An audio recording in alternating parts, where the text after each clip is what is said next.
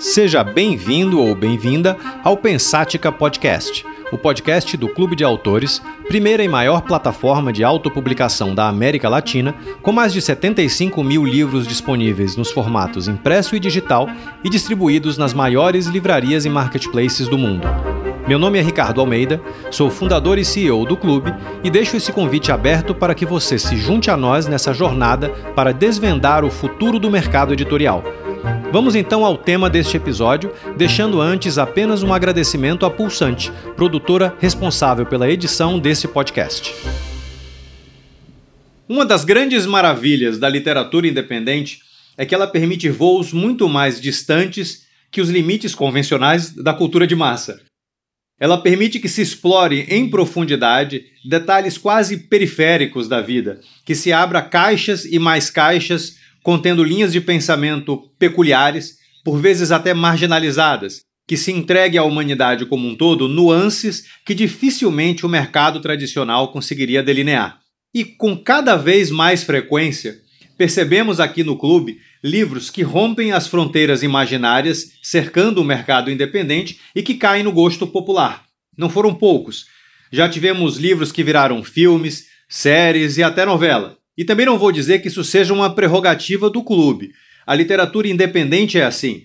Carlos Drummond de Andrade, Monteiro Lobato, Mário de Andrade, Lima Barreto, José de Alencar, Euclides da Cunha, Manuel Bandeira, Ferreira Goulart, Lewis Carroll, Marcel Proust, Edgar Allan Poe, Tolstói, Mark Twain, Lisa Genova, E.L. James, Cortella, Augusto Cury, Eduardo Spohr, Todos esses autores se autopublicaram e são apenas alguns dos exemplos de uma lista muito vasta. Não é nada exagerado dizer, portanto, que os desbravadores da literatura mundial sempre foram os autores independentes. Dito isso, é sempre um prazer e uma honra acompanhar livros que, de repente, começam a despontar. É o caso do romance O Povo Laclano e os outros, e aí depois Ricardo Campos, que é o, o autor que vai falar aqui com a gente, depois ele certamente vai me corrigir na pronúncia, mas ele já estreou na casa dos mil exemplares, ou dos mais de mil exemplares aqui de venda. Eu vou ler para vocês aqui a sinopse para que se entenda a originalidade da história em si, que é certamente um dos motivos para o seu sucesso. Vamos lá. Romance histórico, escrito pelos professores Nambla Gacran, em memória, e Ricardo de Campos, que conta a história de uma família indígena da etnia Xokleng Laclano, mais especificamente da jovem índia Coziclã, em terras catarinenses no início do século XX. O livro foca a vida da jovem Coziclã, retratando as tradições, costumes e crenças eh, desse povo, bem como os primeiros contatos com os colonizadores europeus, a terrível perseguição empregada pelos bugreiros e a suposta pacificação organizada pelos agentes do Serviço de Proteção ao Índio. Uma obra que faz o leitor mergulhar no universo dos antigos índios Xokleng e conhecer melhor uma parte da história catarinense, catarinense que por muito tempo foi ocultada das narrativas oficiais. Eu até iria além, não é só uma parte da história catarinense, é uma parte da história brasileira e mundial. Né? E hoje vamos falar justamente com o autor, Ricardo de Campos, que está aqui no outro lado da linha, é, que é formado em letras português e inglês pela UFSC, UNC, mestre em educação pela UFSC. Ele atuou em escolas do ensino fundamental e médio da rede pública e particular, escolas de idiomas, instituições de ensino técnico e de graduação. Atualmente, ele trabalha como professor de português do ensino básico, técnico e tecnológico do Instituto Federal de Santa Catarina, IFSC. Ricardo, seja bem-vindo.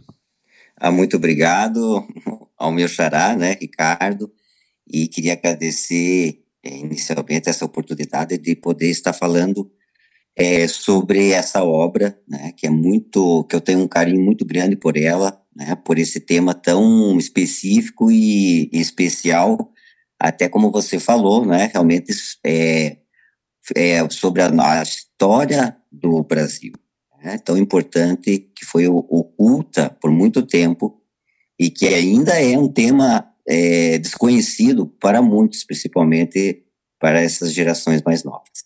Então, obrigado por essa oportunidade. Imagina. Bom, eu que agradeço. É, antes de mais nada, indo um pouco além até da, da, da sinopse que eu li do, do, do, livro, você pode contar um pouco mais sobre ele para o leitor que nos ouve? Sim, é, no, em 2016 eu concluí um outro romance histórico é, que se chama é, a Guerra do, é, a Guerra do Contestado, né? É Caboclos Rebeldes, uma aventura pela, pela Guerra do Contestado. E eu tive é, um, um, apoio muito grande de um professor de história chamado é, Alexandre Assiston Porosky. Inclusive, ele tem até doutorado né, com, nesse tema né, da Guerra do Contestado. E ao final desse trabalho, que durou quatro anos, de pesquisa, leitura e produção do livro, é, ele me falou dessa sugestão. É, que tal, Ricardo, você escrever algum romance sobre os índios que aqui habitavam, né, na nossa região aqui de Santa Catarina, né, ao sul do país. E essa ideia ficou na minha mente, e ele inclusive me emprestou algumas obras que ele tinha, eu aí a, a, pesquisei, adquiri outras também, e, e aí eu fiquei com isso na, na minha mente, né? Só que não tive coragem na época de seguir adiante, né? Porque ele falou que ele, é, o Alexandre comentou que ele poderia dar esse suporte bibliográfico e tal, mas ele também não tinha um conhecimento profundo sobre isso. Né? Teria que encontrar uma outra pessoa da área história, talvez, para que pudesse dar encaminhamento a esse projeto. E, e, como eu não encontrei na época, deixei isso em 2016. Deixei arquivado, fiz as minhas leituras e tal, e deixei. Né? É, porque eu não me sentia assim no, no lugar de fala de alguém, né? De, de poder produzir uma obra sobre alguma tribo aqui de Santa Catarina, né? Porque já tive muita dificuldade já foi um desafio grande de falar sobre o sertanejo, o caboclo sertanejo que habitava a nossa região aqui no início do século XX. Já foi um desafio, né? Imagine falar de uma tribo indígena, de um membro de uma tribo indígena que é um universo muito mais distante do que de um caboclo, né? Então eu não tive coragem, deixei esse projeto e aí em 2021 a uma, algo inexplicável, alguma coisa, alguma força me dizendo que eu devia voltar a esse projeto, né? que eu devia escrever esse livro. E aí eu comecei novamente a pesquisar, a né, procurar material sobre.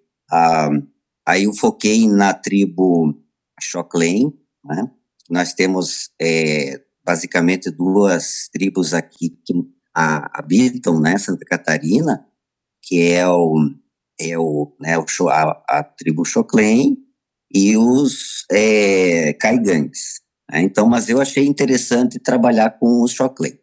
E aí comecei a, a, pesquisar muito a trabalhos de conclusão de curso de uma licenciatura que foi ofertada por um certo tempo na Universidade Federal de Santa Catarina. Eles abriram uma licenciatura é, indígena, justamente para os membros da, da tribo é, Choclen, para que pudessem trabalhar com os, a própria comunidade, né, resgatando valores, crenças e tal, né. E aí eu percebi um nome é, na, dos é, orientadores, um nome em comum, que é, né, é o, o Nambla Gacran. Né? Apareceu esse nome sempre entre os, os avaliadores da banca ou orientador. Então eu me interessei por essa pessoa, né? E fui a pesquisar e, e tive uma surpresa muito grande.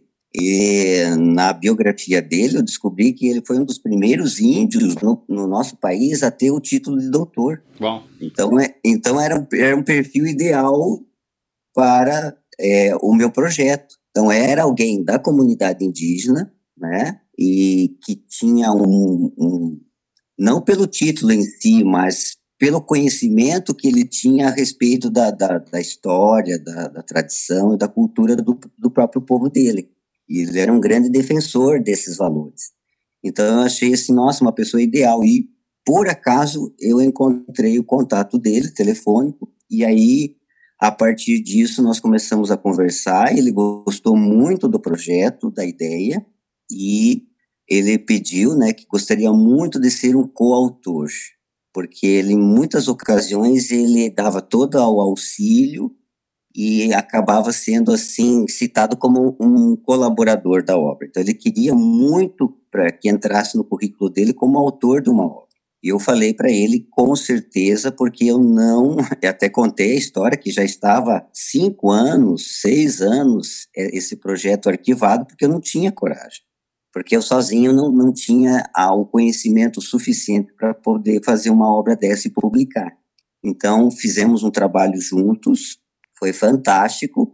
Foi, infelizmente, foi durante a pandemia, então foi nós né, sempre nos encontrávamos via meeting e é, eu mandava o, o, projeto, né, a história, o enredo e, e ele ia dando as contribuições dele.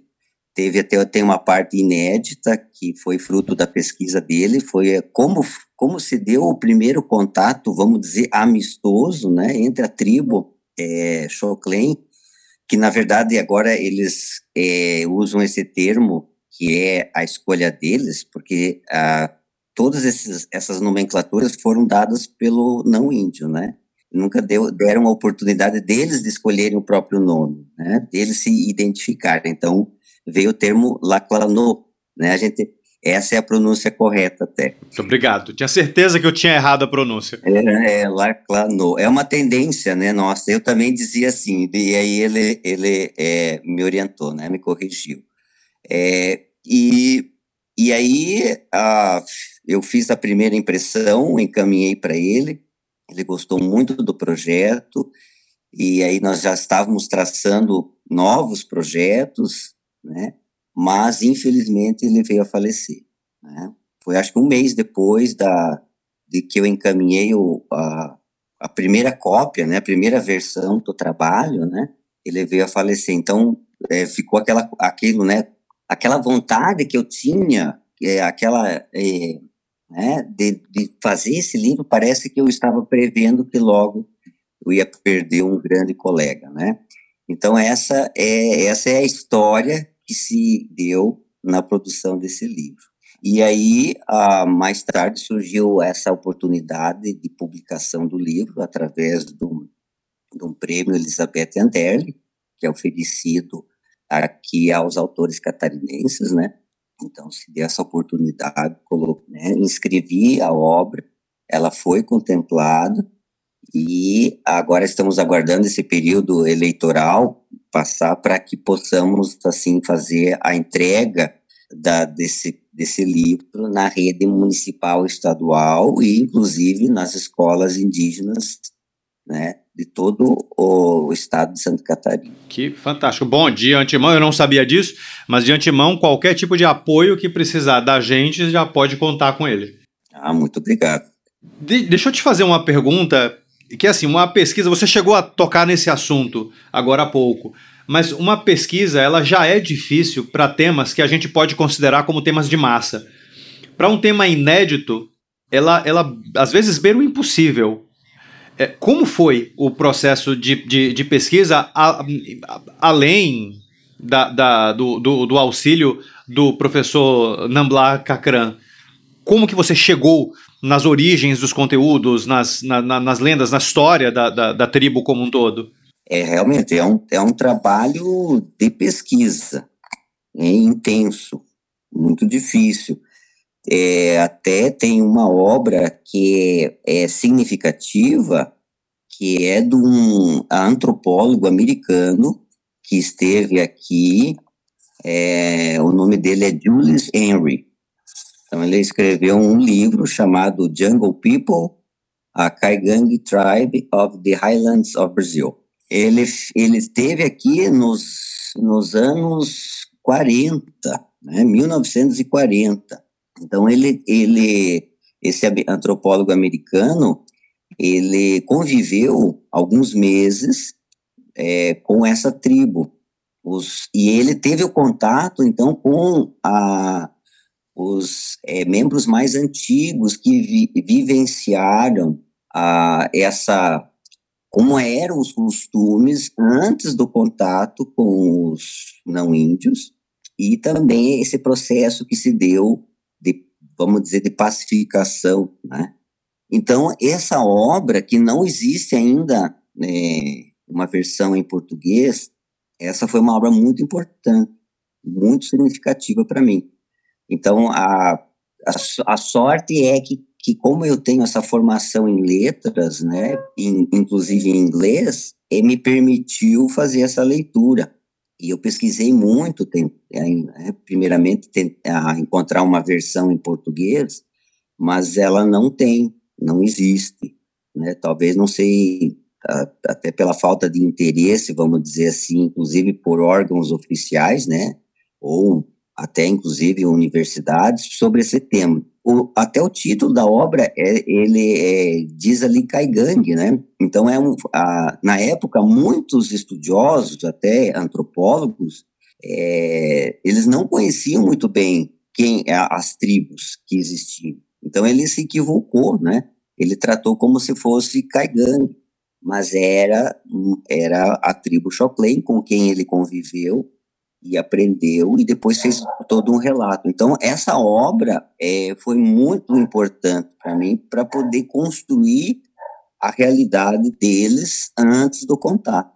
Então todos os relatos que ele ouviu é, de usos, costumes, crenças, né, modo de caça, modo de viver na floresta, a convivência entre eles, tudo isso foi muito importante através dessa pesquisa.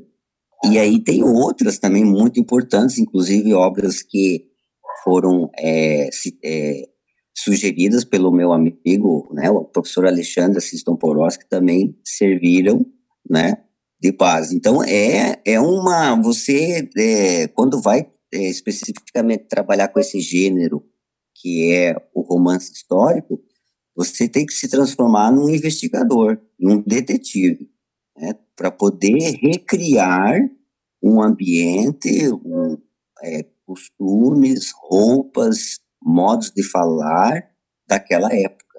Né. Então, como, como a proposta é passar isso para o leitor da forma mais é, fidedigna possível, então to, toda essa pesquisa é fundamental né, para você poder mostrar é, sem a, o, erros de distorção, preconceito e assim por diante. Então, tem muitos, é, muitos momentos nessa narrativa que impactam o leitor. Por, por quê? Porque retrata uma cultura totalmente diferente da nossa.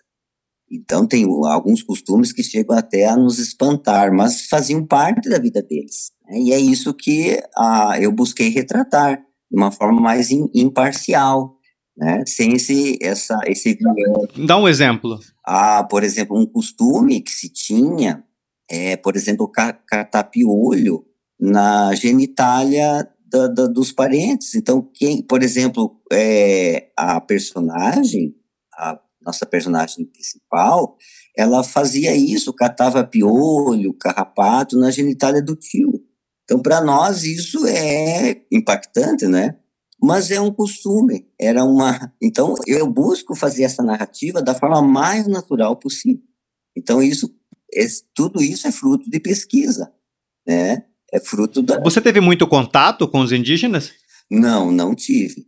O, o contato que eu tive foi com o coautor. Com o professor. E isso que passava é, a, a todas essas orientações, é, mais é, principalmente é, porque no, no livro as primeiras, os primeiros capítulos tratam desses usos e costumes. Então, é, colocávamos assim, por exemplo, uma onça, eu colocava o termo em Laclano, e, aí, e é essa contribuição que o professor dava. Né? O Namblá fazia isso, né? colocava ali e, é, como se dava isso, e alguns costumes também ele orientou, né? como, como se fazia realmente e tal, né? Como é que você descreve o processo de se escrever um romance histórico? Eu, eu pergunto isso porque a história, de uma maneira muito, muito fria, a, a, a história é uma linha de tempo, é um punhado de fatos ancorados em datas.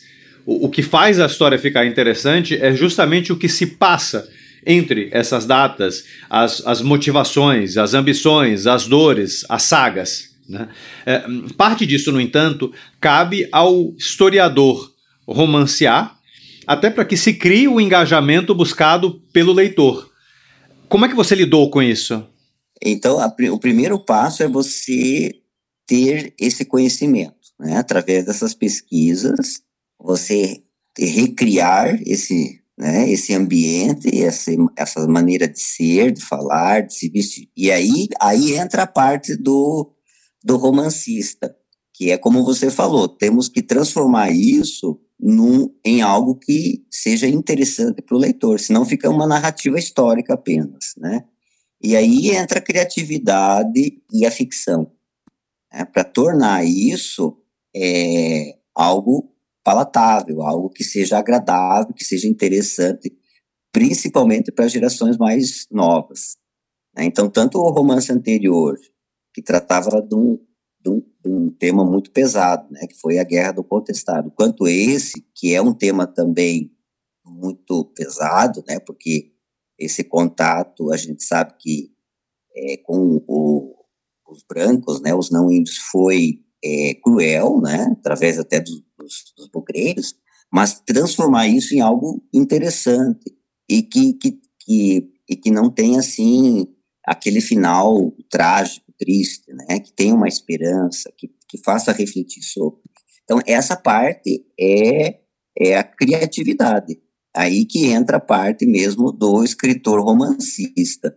Transformar, é, com base naquelas informações, na, na, dos dados da pesquisa em algo fictício, mas que tenha certa é, possibilidade de ter acontecido realmente. Ou os fatos criados que se encaixem com as datas, como você falou, com acontecimentos históricos. Então você vai amarrando esses, esses fatos com elementos de ficção que torne a narrativa interessante. E, e, é curioso, eu já vi uma série de críticas sobre é, é romances históricos. O, o, o, próprio Saramago, ele, tem um livro que é a, o, o Sítio de Lisboa, a história do Sítio de Lisboa, e, e tem um trecho do livro que ele fala que a, se você é, é, a pior maneira de você conseguir é, de, de, você entender o passado ou conhecer o passado é lendo um livro de história. É, é, justamente por causa disso, porque você cria esses, esses, é, esses, esses, não fatos, né, mas esses momentos de engajamento, essas ficções que são o que dão cola, são o que dão coração a fatos que sem eles acabariam frios. Né? O, o, o curioso é, disso é que se a gente não tivesse esse tipo de coisa, muito provavelmente boa parte da história da gente seria absolutamente desconhecida, porque não adianta nada você ter os fatos se você não tem os leitores para uh, aprender e repassar esses fatos. É, é, então, eu, essa é uma opinião absolutamente pessoal. Eu acho que romances históricos são uma das maneiras mais brilhantes da gente disseminar e conhecer a nossa própria, própria história. É, bom, bom, falando da divulgação do livro, é, é, que foi meio relâmpago, né? Como é que você trabalhou? Bom, eu digo que foi relâmpago para quem está do lado de cá, né? É, como é que você trabalhou a divulgação do livro em si? Como é que foi a, o processo de conquista do seu público? É, então, é, como eu tinha comentado, né, ele foi, a obra foi contemplada nesse prêmio de cultura, né, o Elizabeth Anderle. Nele é, se prevê a criação de um blog de material publicitário e a publicação da obra e a sua é, distribuição né, na re, nas redes das escolas de ensino é, fundamental e médio, tanto a do municipal e estadual. Inclusive, é, também há exemplares destinados para as chamadas assim bibliotecas municipais, né? Existem em alguns municípios, né? Então, nós estamos aguardando esse período eleitoral para fazermos aí o trabalho de é, divulgação mais intenso. porque o material, é, esse material, tanto as obras como de, de publicidade, foram feitas é, não seguindo as orientações dadas posteriormente para esse período eleitoral. Então, nós tivemos que até foi, já fiz o pedido para a comissão do prêmio para estender o prazo final da, da, entrega de um relatório que a gente deve fazer, né? Então, foi feito esse pedido para fazer todo esse, esse, processo de divulgação da obra a posterior a 31 de outubro, né? Caso a gente tenha um segundo turno. Mas então. Mas, mas de qualquer maneira funcionou. É, o que foi feito até agora, né? Sim, o que, o que foi feito, o que eu coloquei inicialmente em redes sociais, é, né, já com a, alguma parte do material pronta de divulgação, é, é, com é, também para a, colocamos, colocamos também em é, grupos de WhatsApp de professores, né, de algumas redes aqui é, estaduais de ensino, então já tivemos aí uns, uns resultados bem positivos. Então, quer dizer, foi uma divulgação essencialmente feita no músculo, porque o grosso da divulgação apoiada vai vir depois das eleições. Exatamente, Ricardo, exatamente. Então foi feito assim o mínimo, né? O, o básico. Né? E a, o, o que vai vir realmente é só o, pós esse período eleitoral. Você, bom, com os números que você tem, de toda forma, eu imagino que você tem algum contato em retorno do, do, do público, até porque você usou rede social usa rede social, então o público, imagino eu, que interage constantemente contigo. Você mantém esse contato hoje? É, é, qual é o perfil do público que te busca? Como é essa, essa relação? Eu tive vários retornos no clube de autores, então é muito bacana isso que a plataforma ela oferece essa forma de contato né, entre o autor e leitor. É, muitos elogiaram a obra, gostaram pelo tema, tão específico, tão difícil de, de se encontrar. E o que me chamou a atenção foi de alguns, é, quando eles é, percebem que é possível fazer um, escrever um livro, né, ainda mais contando sobre a nossa própria história, é, é como se fosse um incentivo para eles também escreverem, então, teve, teve um dos, dessas, desses leitores que ele me relatou que ele é do centro-oeste, né, e ele tem, a, e na região dele tem muitas lendas, né, e que ele, depois de ter lido meu livro, achou, assim, teve esse incentivo de ele fazer também a respeito.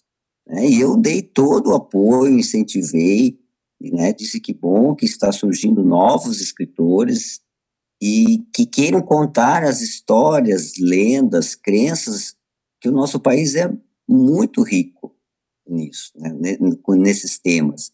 Então é, né, então eles percebem assim que não é aquela aquele bicho de sete cabeças, que é possível sim fazer um livro com qualidade e que trate de temas que se não forem relatados se não forem registrados, muitas coisas vão se perder. É, por exemplo, muitos, muitas lendas, muitos contos, é, isso geralmente pertence a gerações mais antigas, né? E que se alguém não tem essa preocupação de registrar, de alguma forma, elas vão se perder. Né? De uma geração para outra, muita coisa vai se perdendo. Então é, é interessante. E muita coisa provavelmente já se perdeu. Já se perdeu, exatamente, porque são, eram, né, pertenciam a essas pessoas que já acabam né, morrendo e, e não passam isso adiante.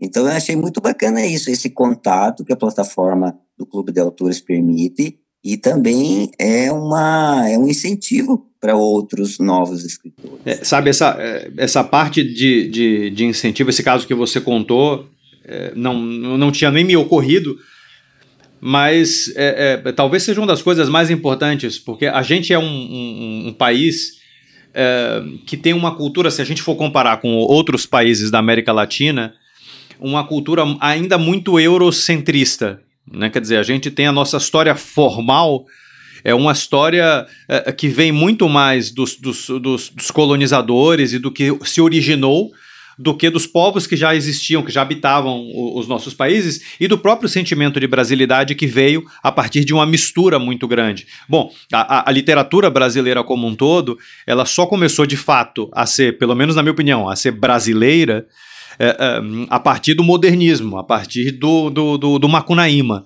Daí para frente é que se começou a descobrir. E isso é muito, muito recente.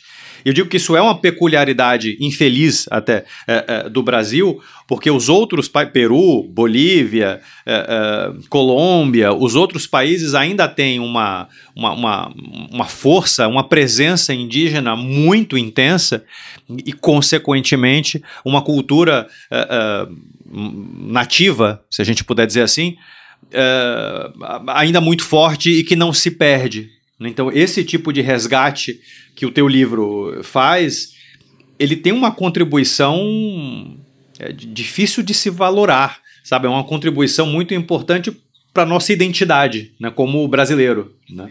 É, e é até é, até como você acabou de comentar, né, em outros países, né, por exemplo, o México, no México existe um museu, é, um museu da memória oral, então, eles têm todo um aparato técnico, eles têm uma van adaptada, tem câmeras, microfones de última geração para fazer essa coleta. Então, eles vão nessas comunidades, é, coletam esses relatos, essas histórias, esses contos, essas narrativas, fazem todo um trabalho e acrescentam ao acervo desse museu. Então, é um trabalho que aqui no nosso país a gente não, até o quanto eu sei, não existe um museu específico de, de dessa memória oral, né? Então, é, eles é. já estão, num certo sentido, mais avançados nesse tema do que a gente, né? De fazer esse trabalho de resgate e manutenção dessa história. É, a gente tem aqui, a gente tem em São Paulo o Museu da Pessoa, só que ele, de certa maneira, é uma ideia é, brilhante, é, é super bem conduzida, é, só que ele é o contrário, talvez, do que você descreveu, porque as pessoas, de certa forma, vão até o museu e narram e deixam narram as suas histórias e deixam elas é, é, é, gravadas, guardadas, enfim, ao acesso do público. Mas a gente está falando de pessoas que efetivamente vão a um grande centro urbano para se apresentar né, ao mundo, se documentar para o mundo. É, é, é, é, diferente de você ir nos rincões mais afastados de um país de dimensões tão continentais quanto o Brasil, para você captar essas histórias, essa cultura eh, nas suas origens. Não conhecia essa iniciativa é, mexicana, mas é, é, fabulosa. Lá tem uma cultura de uma cultura oral, uma tradição oral, acho que talvez seja uma das mais fortes do mundo. então tem, tem toda a lógica isso, né? Pena que a gente não tem aqui. Pois é, eu fiquei sabendo através de uma colega minha, que de, de, também na área de português, né? E ela fez a, o doutorado dela justamente num projeto semelhante. Ela fez na, no Rio Grande do Sul com um reduto é, negro, né, africano. E, então ela fez todo esse registro, esse trabalho inspirado nesse museu da memória oral lá do México. Então eu fiquei assim encantado. Eles têm sites, eles têm, eles têm um site fantástico, o, o, todo o, o, o, aparelhamento que eles têm, né? E eles assim vão em caravana, né? várias vans com equipamentos de ponta fazer esse, esse resgate, esse trabalho de coleta. Então, muito interessante. Bom, além desse livro, é, é, do povo Laclanô, já estou falando uhum. certo. Você tem outros livros publicados também. O, os processos de escrita, de publicação, de divulgação, é, é eles foram semelhantes? Alguma coisa te chamou a atenção é, é, nos seus outros títulos? É, o, é, o, esse, o romance histórico sobre a Guerra do Contestado foi um processo assim, muito mais demorado. Eu levei quatro anos para fazer. Né? E esse outro foi é um projeto menos ambicioso, menor. Acho que já foi assim de uma certa forma proposital porque ah, hoje o leitor ele não gosta muito, né, principalmente os mais jovens, de um, de um livro muito extenso. Isso assusta, né, principalmente os mais jovens. É verdade. Então, os, os, ah, os livros mais recentes, eles diminuíram, né? Antes era 300, 400 páginas. Hoje um livro talvez seja de 80 páginas, 100, 120, né? Nessa, desse tamanho aí, porque né, vivemos numa cultura hoje é, mais imediatista, mais rápida, as pessoas são mais ocupadas, então não tem tanto tempo. E os mais jovens também já não têm aquela aquela familiaridade, aquele com a, com a processo de leitura. Né? Então já foi pensado nisso também e esse processo foi mais rápido, foi incrivelmente rápido. Foi é, eu hoje ainda até foi 45 dias. Né? O outro levou quatro anos oh. e esse 45 dias. Né? Então foi muito rápido esse processo de, de produção. Talvez é porque eu já tenha eu já tinha feito todo um processo de leitura e estava somente aguardando o momento de colocar isso no, no, vamos dizer, papel, né? Então, foi um processo rápido. Qual pesquisa foi mais fácil? Eu entendo que nenhuma tenha sido, mas qual foi, estava menos difícil? A menos difícil foi até sobre a, a, a questão da guerra do contestado. Né? Por, por já ser tá. um fato histórico mais Já recente, ser um tema conhecido, sim. É, mais recente e mais próximo da nossa realidade. O outro não, é um outro universo. Então, é, eu, é, o processo de, de, de, pesquisa foi muito mais lento, né, mais cuidadoso é, né, do que o anterior. Né. O, processo de divulgação né, que você falou, é, eu acho que sempre é, foi semelhante, até agora foram semelhantes, né? O que vai se diferenciar agora depois com aquele, com aquele produto. Mas eu também criei um blog tá, para o livro anterior, ajudou muito na divulgação. É, agora, como eu já tinha recursos, aí eu já pedi para uma equipe especializada em fazer o blog para esse novo livro, né, sobre o povo laclanô. É, mas também acho que as estratégias foram bem semelhantes, né? Divulgação nas redes sociais, a criação do blog, é, o boca a boca, né? A, essa colocando em, em, grupos de WhatsApp, trabalhos com os alunos também. Né? Então, como eu sou professor, eu, eu sempre me na hora que eu inicio com uma turma, eu me apresento, falo da minha história e falo desse gosto que eu tenho por escrita. Não me considero um escritor, né?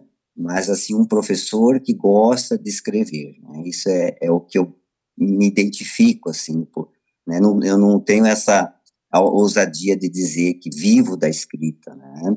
Dos livros, mas assim eu gosto muito, né? Principalmente nessa questão histórica, gosto de, de trabalhar com temas de minorias eu gosto de contar a história dos vencidos, né? porque a história sempre registra a versão da, dos vencedores. Né? Então, a gente, eu sempre procuro dar voz para essas, essas minorias, para essas, é, é, esses grupos que foram discriminados, que foram é, sofreram algum tipo de discriminação, de violência, né? para que as pessoas entendam né, que eles é, também tiveram parte da nossa história. Então, isso é muito importante. Aí eu criei até um site né, para divulgar esse trabalho, né? O, e, Deus, em relação aos trabalhos que os alunos fazem, né? Em relação a essas obras. Então, tudo isso são maneiras de se trabalhar. Até, até foi bem interessante. Agora, no primeiro semestre, teve um projeto de uma professora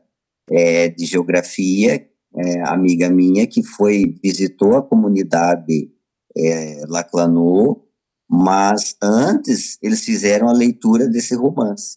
Então eles tiveram assim uma ideia muito clara de como a tribo vivia antes, os usos e costumes e como eles são hoje, né? como eles vivem em, na comunidade deles hoje e ainda quais são as questões que ainda persistem desde aquela época até hoje, questões ainda não resolvidas diante do governo, diante da sociedade não.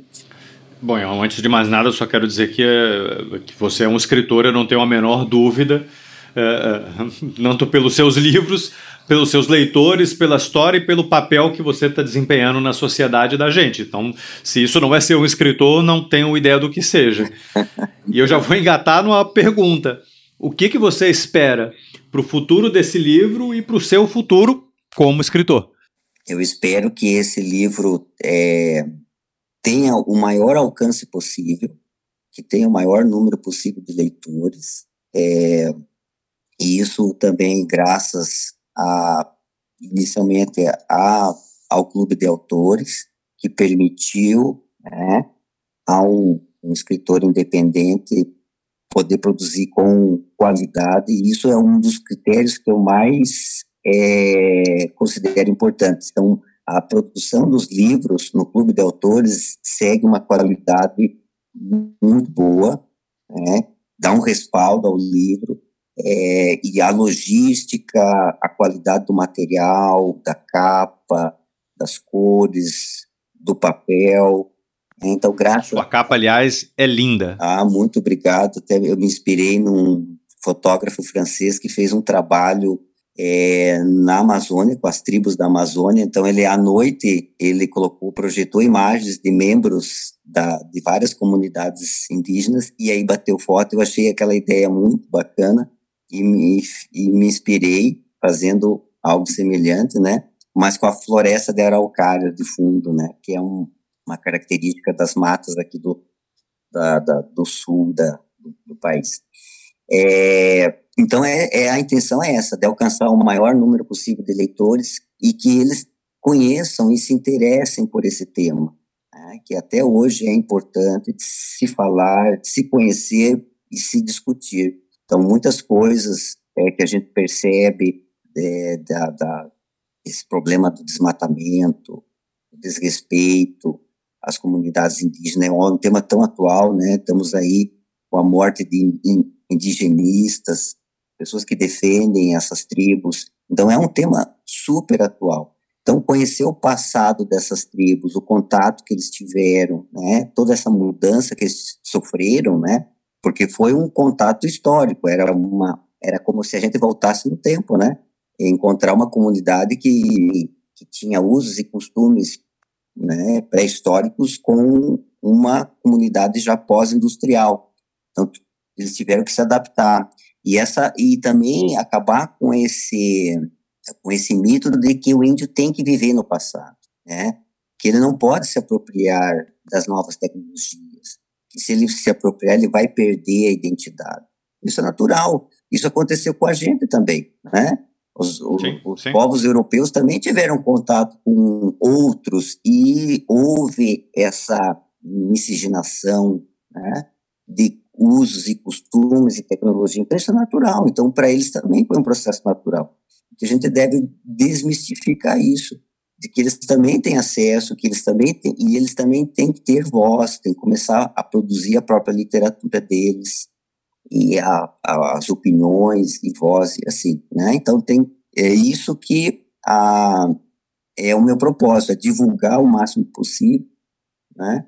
Essa obra. E a meu, meu futuro. Você se inscreveu no Jabuti? Não, não me inscrevi. Não, não me inscrevi. Eu recomendaria. É.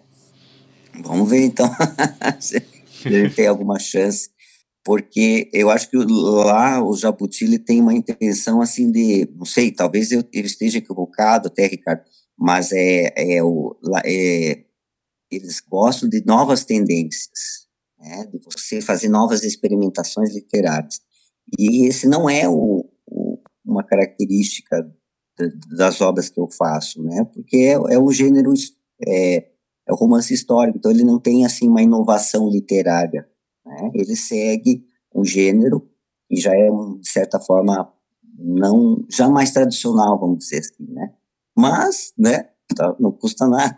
não, o, o, tema não é tão tradicional, sabe? Então é, uhum. isso acho que acaba contando muito também.